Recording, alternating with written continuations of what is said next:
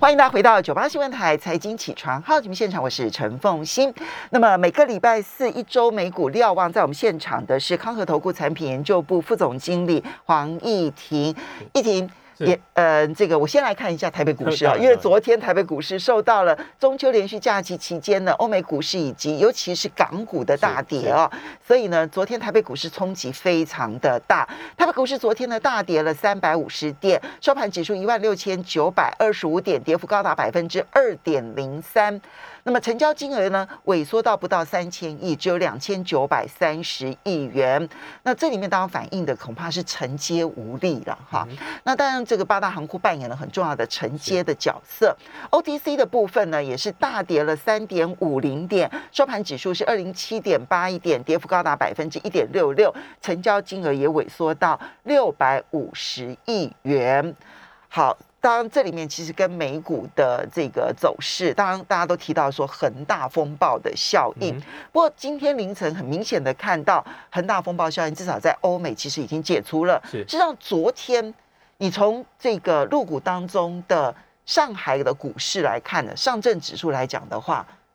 尾盘收高，它反而是上涨的哈。好，所以呢，我们就来这个来解析一下美国股市。的情况，尤其是今天呢，因为联准会的利率决策会议，那么结论出来了。是的，是的，试出来的讯息要如何解读？基本上，呃，昨天的利率决策会议公布之后，就我的观察来说的话，事实上透露出来讯息跟股市的反应，呃，老实讲是有比较大的落差。哦，那就呃我的观察或者我的解读来说的话，其实这个份联准会的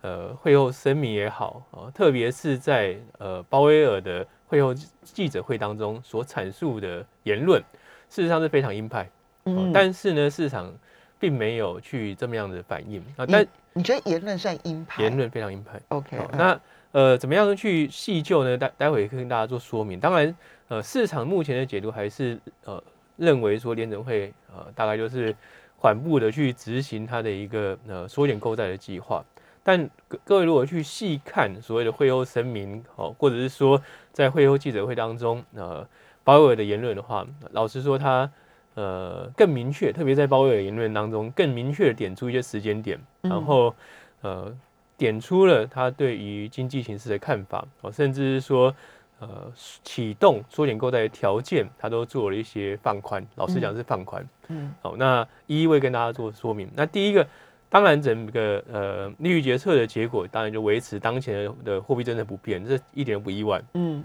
那就言论来说的话呢，其实它跟前一次七月份的一些呃说法，然后做了一些调整。那七月份的时候，在整个经济形势当中的时候，有提到说，呃部分的行业然后受到疫情的冲击，啊还没有完全复苏。哦，但是这一次他就改变了说辞，然后比如他说这些行业当中最近。几个月有所改变啊，当然疫情的反弹呢，让这些行业的复苏减缓啊，但它还是在，其实还是在一个反弹当中。嗯，好，第二个来说的话，就是对于通膨的言论，在呃会后声明当中的话，其实是嗯变得更 坚定的确认或是判断哦，通膨是高的，因为他提到了通膨来到了新的高度。嗯，好，那这跟过去几次的呃会后声明的说法是一个很大的不一样，就是已经是几乎是联准会承认哦，通膨是一个很高的水准。OK，那这是这是这是判断鹰派言论的最重要依据之一，对不对？就呃通膨来说的话，当然会是一个很重要的关键。那其实也呼应了会后的记者会当中鲍威尔的说法，鲍威尔在。呃，会有记者当中的话哦，他说通膨哦，高水准的通膨还会延续几个月哦，特别是供应链短缺的问题 迟迟无法解决哦。那当然这是大家都意料之中的事啊，或者说已经先前市场都不断不断的去呃由数据来验证这样的一个状态。但是呢，他说很关键的一句话就是高通膨状况哦，如果延续超出原先联准会预期，或是通膨水准高到。呃，持持续性的超出联准会预期的话，联准会会做出回应。嗯，而这意味着是联准会哦，虽然乍看之下还是呵护着哦经济的发展，但是逐渐的去把通膨这个议题放在他们决策的关键的变数。好，那从这一次的会议之前的话，基本上可以各位可以去呃解读成联准会其实忽略了的通膨，而是把经济的复苏、就业的复苏放在第一顺位。那现在这三者基本上，呃，可以说是在一个一致的的水位之上，所以通膨的重要性开始往上升了。是是，那呃，在会后记记者会当中的话，鲍威尔也说了另外一句话。事实上，呃，就我的观点来说，是一个非常鹰派的一个说法。我就是说，就呃什么时候启动？呃，缩减购债规模。那当然，他有提到说，如果呃状况允许的话，其实下一次就会有所动作。呃，就是下一次就十一月的的利率决策会议就会有所动作。但是呢，其他也有一个呃说法，就是先前启动啊，先前暗示或明示启动呃缩减购债啊，基本上它的条件是要呃就业状况非常良好啊。那或是有些官员认为说，呃，连续几个。几个月都要是一个非常爆好的一个就业数据。啊，那这一次呢，其实鲍尔放宽了这个条件，他说，呃，只要还好的的就业数据，不需要一定是爆好的就业数据才会是才会启动，也就是说，呃，所以等于是就业市场只要没有恶化，它就会启动 paper 了，对对对。那其其实这也回到就是。呃，几周之前跟大家报告哦，八月份的就业数据的时候，事实上公布出来的数据并不理想。但当时跟各位在节目上报告当中，其实各位细究的话，其实并没有太差。嗯，那受到冲击的都是呃跟疫情息息相关的行业，但是其他行业部分的话，是随着经济的复苏在做呃人力需求的一个呃增温。好，所以基本上啊，整个就业市场其实还是在一个呃轨道当中。嗯，那。整个看起来的话，当然，呃，另外一部分来看，点准会是偏向鹰派，其实是点阵图的部分。嗯，那点阵图来说的话呢，跟六月份做比较，那呃，二零二二年开始升息，大概就是一半了。哦上一次是七个人，这次九比九，对，这次九比九。那二零二三年开始升息，基本上几乎是全票，只有一位啊，联准会官员啊认为说二零二三年还不会升息。那同时呢，它的呃整个点阵图在二零二三年的。广度嗯。变得更广，也就是说，我看到有三位甚至于主张二零二三年要比现在升息六嘛，对对。对，所以整体来说，它整个联准会其实已经不再是过去呃几次就联准会的官员是英歌呃去做拉锯，其实目前来说啊，如果从从点阵图来看，或者是说从会后声明来看，可以看出的话，就是联准会的官员已经基本上蛮一致性的。转向于更偏向鹰派的一个立场，而且二零二三年现在这样看起来的话呢，其实是很有机会至少升息两码的。是是，那而且就整个呃缩减购债的步伐来说的话，其实呃鲍威尔哦也给出了更明确的指引哦，就是说他希望在明年年中就结束呃购债。OK，哇，这个点很重要。那假设是从呃十一月开始去做执行的话，那到明年年中其实也就只有。呃，几次的会议而已。好，那也就是说，它每一次缩减购债的规模会比原先大家所预期的更加的剧烈。好，那整个来说的话，其实这个呃联准会的利率决策会议，其实它是一个非常鹰派的结果。好，那但股市的反应其实并没有这样反应了。好，那呃，昨天美股的部分的话，啊，当然盘中有有震荡，但是整体而言大概是上涨了接近一个一个百分点。嗯，好，那其实。基本上就是一个比较大的一个呃跌升之后的反弹。啊，但是呢，在其他的市场来说，例如像是美元，美元昨天美元指数是继续的三万攀升，嗯，那黄金的部分的话是呃从昨天的盘中剧烈震荡之后收低，那今天开盘之后呢，黄金期货还是继续下跌，大概九块。呃，九块每盎司九块美元左右，所以这就解释了黄金的走势。为什么在联准会一出来声明的时候，其实是上涨，是，但是呢，鲍尔的记者会一开完了之后，就开始一路的下跌。对，就是你刚刚所说的，其实鲍尔的言论是偏鹰派的，比会后声明更鹰派。嗯，哦，所以呃，这在整个。美国的一个国债市场当中来说的话，当然我们一般人会看十年期指标公债殖率，昨天是小幅下跌。但是如果各位看两年期指标公债殖率的话，在鲍尔呃谈话的过程当中的话，它是快速攀升。哦，那基本上来说的话，其实短天期的一个公债其实是更反映联准会的货币政策的预期。所以基本上呃，其实投资人看呃，至少股市之外的投资人都开始去反映这一份鹰派的。会有声明跟鹰派的鲍威尔的谈话，但是股市来说的话，其实并没有这样反应啊。所以，呃，从这种角度来说的话，哦，这一个股市的反弹，哦，其实就如果投投资人重新的去检视这份呃会有声明，或者之后联储会官员所发表言论。啊，持续朝向鹰派的话，其实股市的震荡还是有可能继续延续下去。好，所以联准会的态度为什么议庭解读说其实是偏鹰派的？就是呢，通膨在他们决策的心目中所占的比重开始拉拉高了，而且他们越来越承认通膨的问题的严重性了。第二个是呢，对于要启动收减缩减购债的门槛，其实放宽了。好，就就业市场不需要好到爆。就业市场呢，只要稳定，他们都可能会启动购债，呃，启动收减购债，而且呢，它的缩减 Q E 呢，应该是希望到明年的年中就要完全结束，所以呢，看起来那个速度其实是快的哈。那第三个就是从利率点阵图里头也可以看得出来，其实现在呢，在联准会里头不是鲍尔而已哈，就联准会里头现在至少一半的委员投票的委员他是赞成。明年就要升息的，那这一点其实当然对于市场来讲，可能就不只是收减购债，而且还包括了升息的压力，可能就近在眼前了。当然，呃，鲍威尔的说法还是脱钩哦，taper 跟升息这两件事。那可是如果从他的一个会后声明哦，或者是点阵图哦，甚至是说经济预期来说的话，基本上联准会已经渐渐承认通膨延续时间可能会比原先预期来的更长。嗯，那一旦通膨压力维持。当前的水准，或者是稍微降下来，但是还是维持高于平均值的水准，或者高于两个 percent 以上的水准的话，联准会还是有必要性去做适度的呃回收资金，甚至是调整利率的一个状态。好，这个是联准会的态度，它对金融市场的影响，目前看起来对股市是没有影响的，但后续要观察。那么对其他市场的影响已经开始出现了。我们要休息一下，还有哪一些因素影响着美股后续的走势呢？马上回。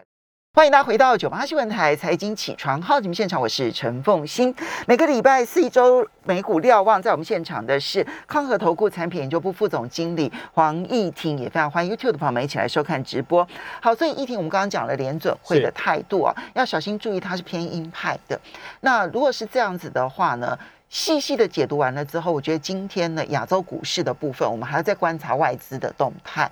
那么，呃，另外呢，我们再来看到的是，在美国其实还有一个，昨天其实除了联总会，大家很关心的是国会啊，是，就是呢债务上限的问题。我必须承认，我一开始的时候我小看了债务上限的问题，因为我觉得美国每一次碰到债务上限的问题，最后在市场的压力之下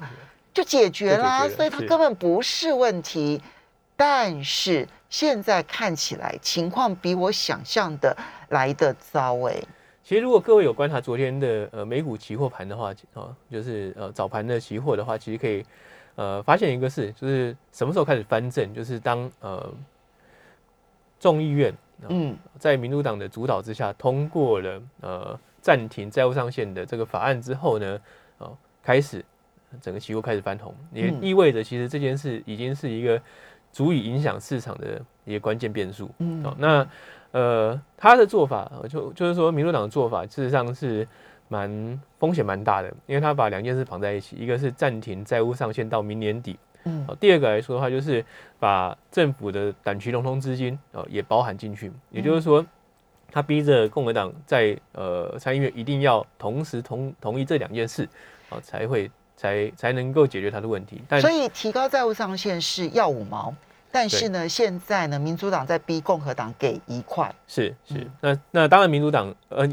呃，当然共和党是非常的呃愤怒了，就是说他们扬言呢，在呃参议院部分的话，呃一步都不会退，会坚决的去阻挡这个法案。那目前参议院就是五十比五十加上呃贺锦丽那一票哦，所以其实是一个非常薄弱的一个。呃，薄弱的一个多数，呃，多数哦，但这样一个多数，其实还要去看，呃，最后的投票是呃简单多数决，还是要必须六十票？嗯，哦，假假设六十票的话，基本上这个案子是完全不会过。嗯，哦，所以呃，市场哦是很乐观的解读，这个最后一刻一定会达成协议。哦，但如果从呃整个政治的攻防来看的话，呃，越接近十十月啊，其实这个攻防会越来越严重，那反而会让市场。出现更观望啊，其实就如同像呃本周一、本周二的时候，就是市场啊本周一的时候开始去正视这件事。就是很多人认为说，呃，美股的大跌是跟恒大有关，事实上，呃，应该算是一种。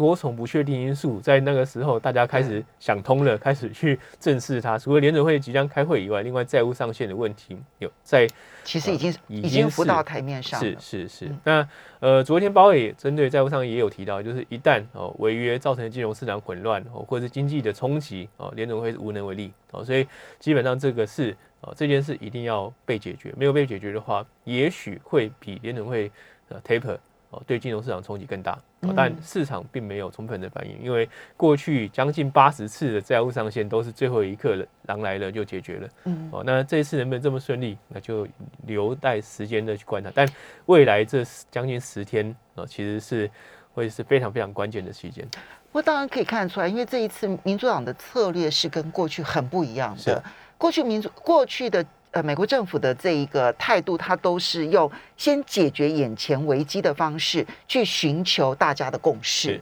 但他现在不是，他是要求对方必须为了要解决当前的危机，而要附带让他的很多的支出能够通过。是，那可是因为民主党很多的支出是共和党所反对的，没错，所以他就包包在这个这个法案里头，所以这个使得。要调高债务上限这件事情，多了很多的政治谈判的压力在。是，而且呃，叶伦的整个呃操作方法其实算是蛮照进的，就是说他不断的向媒体放话，就是对，万一发生什么事会有什么样的结果，例如说哦呃社会福利支出会暂停播呃播放。然后呃，军饷无法播放，嗯，好，那其实这些都是很容易去激起民众的对立，或者两党对立的一些言论，所以这样看起来的话，哦，老实说，如果以现在这个时间点来衡量的话，那我会认为很难达到共识，那就看未来这个十天，呃，两党会不会做呃互相的退让。啊？但目前来看的话，就是共和党是非常强硬的，嗯，就要就要看呃民主党哦受到呃。压力之下，会不会有一些其他的调和方法啊？不然的话，呃，其实真的对呃金融市场会是一个很大的不确定因素。感觉上两党现在都是鹰派当道，然后正在对冲当中。好，除了我们刚刚提到这两会，一个联准会，一个国会，其实呢，联准会是偏鹰的，而国会的情况没有那么的乐观，是要小心注意它后续的政治协商的空间之外，还有哪一些市场关心的因素？目前看起来的话，其实。呃，除了这两件事之外啊，因为目前刚好算是一个呃下一次财报的空窗期，就是从现在开始到十月中哦，就是十月中开始的话，就是要开开始公布呃八九十这三个月的财报，嗯，那这段时间的话就会变成一个相对的财报面的空窗期。那呃再加上说八九呃七八九这三个月啊，特别是七八两个月，那呃 COVID-19 的疫情在。美国又再度的一个呃一个爆发，所以市场要去检视的是说，财报公布之后，对于呃在这过去这一季啊疫情对于经济的一个冲击，那到底有多严重？那在呃讯息公布之前的话，其实投资人变得更观望或是更退场的一个态度很明显。那就最近的这一个礼拜的市场走势来看的话，那在或是过去这两个礼拜来说的话，其实有一个呃比较不理想的状况，就是。从去年疫情之后，我们都看到就是哦下跌，哦处于到季线附近或者六五十日均线附近的话，都会出现反弹。那而且逢低买进的不是法人，是散户。嗯，哦那但是呢，呃就最近所观察到的一些呃数据来来分析的话，就是在呃九月以来的一个下跌啊，其实逢低买进的散户人数变少了。嗯，那呃其实从呃去年的三月疫情爆发之后，其实法人的呃布局算是相对偏向保守，反而是呃散户是非常非常的激进啊。但假设啊散户的态度改变的话啊，事实上对于美股能不能啊复制过去几次的经验，就是触及到五十日均线哦，或是基线附近就出现大反弹，那这会是一个很大的 question 嘛？那未来的这从现在开始到十月中啊，基本上我会认为是美股最关键的时间点。嗯，那第一个当然就技术面而言的话，就是现在大概就是呃季线附近的价格价位。那昨天反弹也，呃盘中的话有接近季线，但是也没有站收到季线之上。嗯，啊，所以能不能站回季线，然后会是短线上啊技术面很重要的一个参考参考重点。嗯，第二个来说的话，就是呃下一个呃大家必必须要去观察的重点，因为现在是接近月底了，然后其实接近月底相对起来的经济数据，呃，大概就是呃。月底之前的话，会是呃密大消费信心指数，那就是看消费信心哦会不会进一步的受冲击。那假设进一步受冲受到冲击的话，那市场信心就会变得更脆弱。那假设有止稳，那对于经济的展望就会比的变得相对没有那么的悲观。那第二个来说的话，就是月初 ISM 制造业指数啊，然后月初的就业报告，那这三个指数应该会是未来这呃十天啊会是市场最关心的几个指数。嗯，好，那嗯。市场看待这些指数也会变得很很两极啊，啊，就是说你不希望经济太糟，但是又不希望经济太好，啊，特别是就业数据，因为包友已经提到了，就是说他不需要非常好的就业数据，我就会去执行，也就是说看起来的话，十一月呃这个垂直就垂下去了。嗯，好，所以呢，嗯。短线上、技术上来看的话，能不能很快的站回季线，是现在是一个很大的考验。是是。那而且目前看起来，似乎散户的那一个逢低买进的那力道已经开始减弱了。这个呢，会是一个短线上面我们要很快的注意这个技术上面的一个压力啊。是。然后第二个当然就消费者信心啦，还有制造业指数，这是属于基本面的部分。是。那么，嗯，当然这个看起来其实压力还蛮多的，所以可能谨慎以待。会是比较好的了。是时间的关系，非常谢谢易婷，也非常谢谢。